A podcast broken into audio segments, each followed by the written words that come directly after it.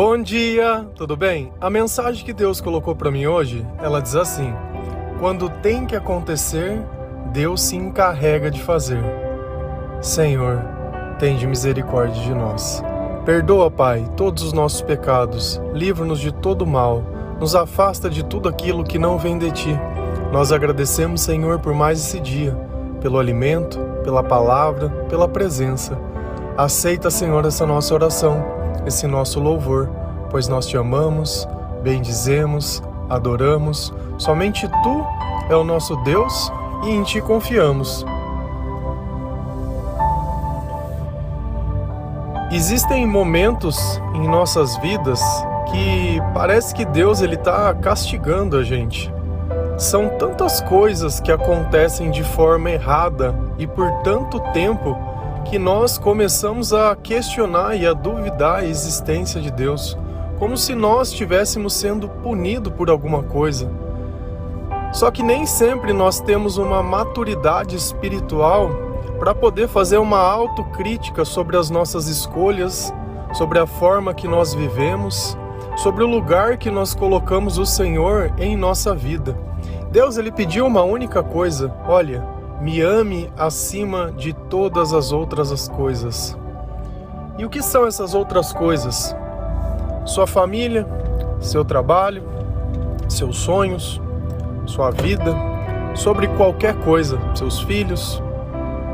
Nada pode estar acima de Deus e nada pode abalar essa relação que você tem com Deus esse costume que nós temos de culpar as coisas, né? De querer explicar o presente pelo simples fato de um último acontecimento, ele nem sempre funciona. Às vezes nós estamos vivenciando a colheita de uma vida errada. E não tem o que a gente possa fazer se não recorrer ao Senhor e à sua misericórdia para que ele possa nos ajudar de alguma forma. Lá em Juízes 6, conta a história de Gideão. Só que se a gente começa a olhar o contexto do que estava acontecendo, tinha um povo que, apesar deles terem visto todas as maravilhas que o Senhor fez aos pais deles, eles não manteram aqueles costumes e começaram a adorar outros deuses e outras coisas. E já fazia 70 anos que os povos vizinhos ficavam indo na terra, destruindo colheita, pegando os animais, tocando terror na, na cabeça deles. Só que eles não tinham a maturidade espiritual de entender que tudo aquilo que estava acontecendo era justamente pelo fato deles estarem idolatrando outros deuses. E o que é idolatria? É toda vez que você ama algo mais que Deus ou que você acredita que algo possa te ajudar sem ser Deus. Que você acha que uma imagem tem algum poder sobrenatural, que você tem um colar que você cria que seja um amuleto, é o da sorte, como uma peça de roupa ou qualquer tipo de coisa. Toda vez que você pega algo que você pode ver e se transforma em Deus, é idolatria. E aí, esse povo, quando eles cansaram, mas cansaram mesmo de tudo isso que estava acontecendo, eles resolveram orar. Demoraram 70 anos para perceber que estava faltando orar e pedir para quem poderia resolver o problema. Porque até então estavam vivendo sempre mais do mesmo, é a autocrítica. Não pararam para refletir sobre os seus comportamentos nem sobre os seus sentimentos. E aí, quando eles oraram, o que, que aconteceu? O Senhor enviou um anjo e ele encontrou Gideão, era uma pessoa simples que morava lá. E, e esse trecho aqui, ele detalha a primeira conversa né, que Gideão teve com o anjo. Lá em Juízes 6, versículo 13, a palavra diz assim: Se o Senhor está conosco, por que aconteceu tudo isso? Onde estão todas as suas maravilhas que os nossos pais nos contam quando dizem: Não foi o Senhor que nos tirou do Egito? Mas agora o Senhor nos abandonou. Olha o questionamento que ele faz. Deus manda um anjo e o anjo diz: Olha, eu vou libertar vocês. Aí ele falou, pô, mas pera lá, tá errado isso que você tá me falando. Se você tá falando que Deus é conosco, por que que tá acontecendo tudo isso? Percebe que ele não consegue ligar o comportamento deles com a consequência do que acontece. Não, eu vivo do jeito que eu quero, mas a culpa não é minha, a culpa é de Deus. Olha que. Vocês conseguem agora começar a perceber um pouco mais a gravidade de uma vida longe do Senhor? E na cabeça dele, ele poderia viver do jeito que ele queria, adorando o que ele queria, da forma que ele queria, e não teria problema nenhum. Então falou assim: Poxa, mas você está falando que Deus é conosco? Não, não é possível. Ué, se Deus está aqui, cadê as maravilhas? E o anjo podia ter perguntado: e cadê a adoração? E cadê o louvor? Cadê a adoração? Cadê o respeito? Por que, que tem idolatria? Aí que vem a contrapartida. Você está questionando a Deus sobre o resultado das suas escolhas quando você escolheu tudo diferente daquilo que Deus ensina. E aí eles falaram, ah, mas nossos pais falaram, claro, seus pais conheciam o comportamento certo, seus pais conservaram. Mas e vocês? Ah, não, eu sou, não, minha geração é diferente. Não, Jesus, esse Jesus que vocês pregam aí, não, não gosto. Não, eu gosto do, do meu moderno aqui, meu Jesus arco-íris, aqui pode, ah não. Aqui é diversidade, não, aqui não, aqui nós problematizamos tudo. Aqui a gente faz o que quer então, você faz o que quer, você vive o que não quer. Esse é o ponto. Se você quer a garantia que Deus vai te proteger, você tem que fazer aquilo que ele pede. Senão você não vai ter garantia de nada. E esse é o ponto. Na tua cabeça você pode estar vivendo na época mais moderna que já existe. Hum, mas o diabo continua o mesmo, o inferno continua o mesmo e todas as coisas continuam as mesmas. Você achando ou não, as forças espirituais elas continuam as mesmas. Só mudou a forma de influenciar as pessoas. Eles se amoldam aos tempos. E aí você vê o que te deixa mais perto de Deus e o que não deixa. E aí, depois que ele começou a questionar o anjo e começou a, a, a conversar com ele, Deus falou assim: Ah, tá bom, estou vendo que você está preocupado com o povo aí, então vamos lá, você vai libertar eles. Ele falou: Pô, pera, como assim?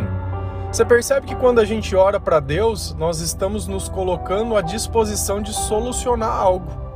Quando eu oro por alguém, eu estou me colocando à disposição para solucionar algo. Você já parou para pensar nisso? É que é gostoso, né, orar por alguém e achar que Deus vai virar. Não, eu só, eu só falo, só os outros que se lasquem.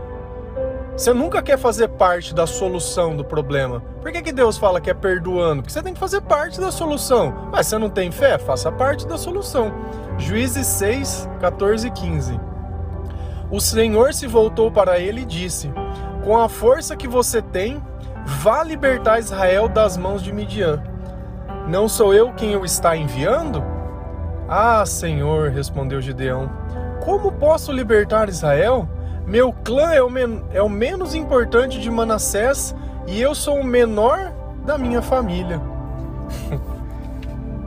Deus olhou para ele e falou assim: Olha, negócio é o seguinte: você tem força, então você vai lá libertar o povo de Midian. E Deus disse: Olha, eu estou enviando você. Você não está indo lá sozinho, eu estou enviando. Mas aí ele começou a problematizar, que é o que a gente sempre faz. Deus ele mostra uma solução e nós criamos um problema. Ah, Senhor, eu não posso libertar Israel. Como? Meu? Eu sou menos importante. Na minha família ninguém nem dá bola para mim. Olha como a gente menospreza o poder de Deus com a nossa história. Então ele, ao invés de ele olhar que era Deus que estava falando com ele, não, o que, que ele fez? Ele falou assim: ah, eu não, não tenho condição de fazer isso que você está me pedindo, pede para outra pessoa terceirizar o chamado. Não é isso que nós fazemos quando nós pedimos para alguém orar por nós? Não é isso que nós fazemos quando nós queremos que alguém resolva o nosso problema? E quando alguém, você acha que alguém tem que fazer alguma coisa que você acha, e aí a pessoa não faz, você fica chateado. Meu, ninguém tem a obrigação de fazer nada por você. A vida não é tua? A vida é tua quando você quer fazer tudo errado. Quando você quer fazer tudo errado, a vida é tua. Agora, quando tem consequência, o problema é dos outros. A conta fica pro pai, pra mãe, pro irmão, pro amigo, pros outros pagar. Aí não é problema teu. Na hora de fazer tudo errado, é problema, aí a vida é tua. Na hora das consequências, aí não é. Quando vai crescer?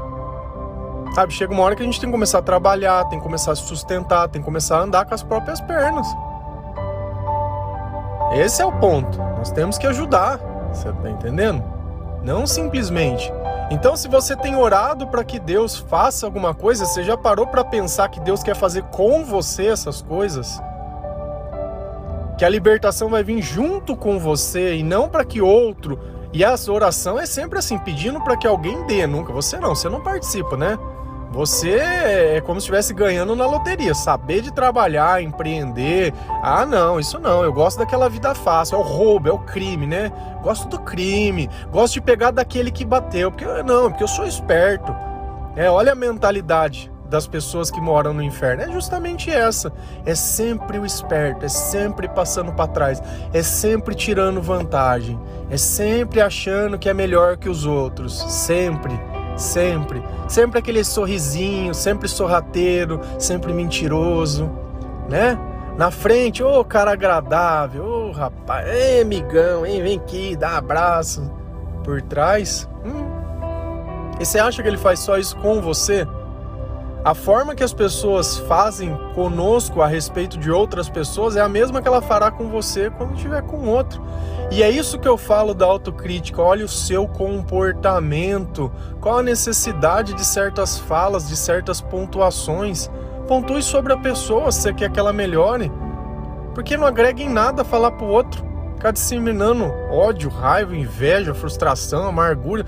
Meu, isso daí não agrega em nada. Não agrega em nada. E aí nós continuamos lendo a passagem e Gideão já entendeu que o anjo queria que ele fizesse, né? Faltava ele acreditar. Juízes 6, versículo 16. Eu estarei com você, respondeu o Senhor, e você derrotará todos os midianitas como se fossem um só homem. Olha o que Deus disse para ele. Olha, a libertação vai vir por você, sabe por quê? Não é por causa da tua força, não é porque você é o mais importante, não é porque você é popular, não é porque você é inteligente, não é porque você fez faculdade. Foi porque eu vou estar com você. Eu estarei com você. Aquilo que sozinho você não faz, com Deus é possível. Então você pode falar, poxa, mas já fracassei nesse concurso dez vezes. Sozinho? E se Deus estiver com você? Como você acha que vai ser? Ah, mas eu tento fazer uma coisa e todas as vezes dá errado. Sozinho? E se Deus estiver com você? Ah, mas. Percebe a diferença de quando Deus está conosco? Eu não olho a minha origem, eu não olho a minha história, eu não olho quem eu sou, eu não olho nada, eu só olho o meu objetivo e ele vai ser garantido. E é isso que a frase diz: quando tem que acontecer, Deus se encarrega de fazer, ele vai capacitar, ele vai prover, ele vai. Cara, e nem sempre a obra de Deus é isso que a gente pensa que é o quê? Dinheiro. Ai, vamos fazer, levantar fundos. Cara, eu não sei, é fundo para construir o quê? E eu queria ver alguém levar alguma dessas coisas o dia que morrer. O dia que Jesus voltar, leva, por favor. Leva o ouro, leva a prata, leva o templo, leva as coisas, leva tudo. Leva, eu queria ver qualquer um. Porque se isso é a campanha, né? Campanha da caridade, campanha do. E aí, leva alguma coisa. Porque eu, eu tem hora que a minha cabeça ela confunde. Como nós temos tantas pessoas religiosas, tantos mestres, né, tantos pastores, tantos bispos, né, tantos padres, diáconos e seja lá o que for, e eles são seletivos na palavra de Deus. Olha o que a idolatria fez com um povo escravizado. E nós estamos lá idolatrando, né, os bezerros de ouros novos, né? Normal, normal, normal. E não é à toa que às vezes a gente vai num lugar que, entre aspas, é a casa de Deus, mas a gente não sente a presença de Deus lá dentro. Não sente a transformação de Deus. Eu não sinto. Quantas vezes o Gideão, se tivesse nos dias atuais, ele entraria e sairia daquela igreja, não teria se chamado. Continuaria se achando o menor de todos e boa. Né? Não, tá, não tem alguma coisa de errado nesse evangelho? Não tem alguma coisa de errado nisso que nós lemos na Bíblia? Desse Deus de maravilha dos pais e dos Deus que está hoje. O que, que tem de errado? E era a dúvida que ele tinha. E quando que ele ia parar para imaginar que o que está errado era a adoração que eles faziam? Era a relação que eles tinham com Deus, era o comportamento que eles tinham com Deus. E olha que ele não envolveu ninguém, ele falou. Ninguém é, é curioso se você continuar lendo essa passagem. Ele ainda está descrente, ele falou assim: ah, então me dá uma prova. Não, eu, eu preciso trazer alguma coisa para você comer, eu preciso fazer alguma coisa para você. Então você me espera aqui, que aí vai ser. Sabe, ainda Deus está falando, Deus, a gente você tá pedindo prova. Não, me dá um sinal, não, me dá um sinal. Sabe, às vezes as pessoas pedem um versículo e vem uma resposta. Não, tô precisando de um sinal de Deus. Cara, você quer um sinal de Deus? Dobra o teu joelho e ora. Deus pediu para amar, você tá amando? Deus pediu para perdoar, você tá perdoando? Deus pediu para fazer o certo, você tá fazendo certo? Sabe? Então, assim, o básico todo mundo sabe sobre o Senhor. O básico é o básico, é o beabá. Amar Deus sobre todas as coisas e o próximo como a ti mesmo. Tá, mano. Cara, você não faz o básico, você não precisa de sinal nenhum. Porque a hora que o Senhor chegar na tua presença, a hora que você conhecer a vontade de Deus, quando você conhecer a palavra de Deus, quando você parar de terceirizar a tua responsabilidade de ir pro céu. Para de. Você pode ir numa igreja ouvir de um pastor? Pô, show de bola. Isso é o mínimo. É o mínimo, o mínimo. Ah, não, porque eu trabalho, eu sou da cela, não, porque eu tenho um cargo, eu ajudo, eu dou homilia. Isso é o mínimo. Você conhece a palavra de Deus? Ah, não, chama o padre que ele vai me explicar. Cara, é, esse é o céu que você procura, que para você alcançar você tem que ter um terceiro te influenciando e te ajudando? Não dá, não dá. A tua alma ela tem que conhecer a palavra de Deus, tem que morrer com essa palavra entranhada dentro de você. Que aonde que alguém te abordar, você consegue citar, você consegue falar, você consegue pensar, você consegue entender, você consegue ver o procedimento, você sabe o que é o Espírito Santo, você sabe o que é os frutos do Espírito Santo, você sabe quem é Jesus Cristo, você sabe o que é idolatria, você sabe onde está a tua fé, por quem você levanta, quem é o teu Criador, quem te fez, você sabe todas essas coisas. Não apenas porque você leu, mas porque você sentiu e o Senhor se revelou a você. Chega de terceirizar o culto. O culto é, tu, é o teu templo, é a tua casa, é o teu corpo, é o teu quarto. Sabe, a gratidão é algo de todo dia, o louvor é algo de todo dia. Chega de achar que você tem uma vida, que a vida é tua e que você vai brincar de viver, de ser empregado, de ser marido, mulher, de ser filho, de ser nada e deixa Deus de lado e de vez em quando você lembra dele. Cara, é todo dia, toda hora. Nós vivemos por Deus, é para Ele e por Ele, são todas as coisas e tudo que a gente fizer é para glorificar o Senhor.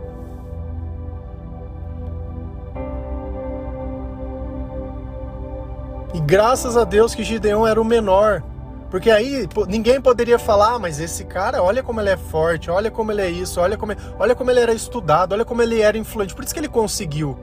Porque é isso que a gente fala. Quando a gente vê alguém que prosperou, que tem sucesso, é isso que a gente fala. Ah, mas também é sempre assim, menosprezando os outros porque a minha vida é uma miséria, porque eu sou um preguiçoso, porque eu não faço as coisas direito. Ah, não. Cara, aprende a passar um zíper na boca. Passa um zíper. Se for pra você falar da vida dos outros, cara, silêncio. Fala da tua vida fala dos teus erros, fala do teu fracasso, se humilha, se humilha, porque o dia que alguém vê você de pé, vai falar: em nome do Senhor seja glorificado Jesus Cristo. Porque por você nós já sabemos onde você estaria, mas por Deus é outra história. E é assim que Deus se revela, quando ninguém mais pode, quando nada mais faz sentido, quando nada mais parece possível. Aí vem o Senhor, para a glória dele, não sua não sua. Se as suas razões forem más, você pode morrer pedindo que você não vai ter, porque você está procurando a tua glória, não a glória de Deus. Chega de questionar. Se o Senhor está conosco, por que está acontecendo tudo isso? Por, pela idolatria. Onde estava Deus na hora que você estava fazendo o teu pecado? Onde estava Deus na hora que você estava lá no teu carnavalzinho? Ô, oh, meu carnavalzinho. Ah, eu gosto disso. Onde estava Deus? Estava sentadinho na mesa do barco, você ali sentado em volta da garrafinha, se divertindo, enchendo a pançona lá? É, gostosinho, né? Gostosinho. Onde estava Deus na hora que o traficante veio trazer a droguinha para você lá? Onde estava? Onde estava Deus quando você estava fazendo a tua fofoca, fazendo a tua intriga, mentindo, roubando, enganando? Né? Onde estava Deus nesse momento? Onde estava? E depois você vem perguntar: Ei, mas eu não sei o quê. Fica quieto, fica quieto. Fica quieto, faz uma autocrítica. E nada disso tem problema. Sabe por quê? Se não fosse esses 70 anos de idolatria, eles nunca iam poder observar o tamanho do poder de Deus como os pais deles observaram. Então, às vezes, o teu casamento acabou para você saber que tinha um Deus que deveria estar dentro dele. Porque quando Deus não participa dos nossos sonhos e dos nossos planos, eles se destroem. Simples assim. Isso não quer dizer que quando Deus chegar, as coisas vão se reconstruir. Sabe por quê? Porque Ele não vai escravizar outra pessoa em você. Quando Jó perdeu tudo, ele não ressuscitou a mulher, os filhos dele. Foi uma nova família, uma nova coisa. É nova não velha. Chega, porque senão você vai barganhar com Deus de novo. Ai, agora eu tô ficando melhor porque eu quero conquistar ela. Cara, se você faz alguma coisa por outra coisa, meu, você tá morto espiritualmente. Você é nojento. É nojento. Tá? Nojento. Usa tudo que você já fez de mal para causar algo bom na tua vida, para libertar os outros. Tá? Desamarra de você. Desamarra. Tem palavras que são duras de ouvir, mas são necessárias porque elas libertam a nossa alma. Conhecereis a verdade e a verdade vos libertará. Amém? Que Deus abençoe cada um de vocês. Que você mantenha a sua fé, a sua esperança, a sua dignidade. Que você leia a palavra de Deus todos os dias. Que você escute louvores todos os dias. Que você ore ao Senhor todos os dias que o Senhor esteja no seu cumprimento, que o Senhor esteja no seu dia, que você agradeça as suas refeições, que agradeça o que você tem, que agradeça o que você é, que agradeça tudo. Seja grato, porque de ingrato o inferno está cheio. Amém? Um bom dia. Feliz a nação cujo Deus é o Senhor. A paz do nosso Senhor Jesus Cristo.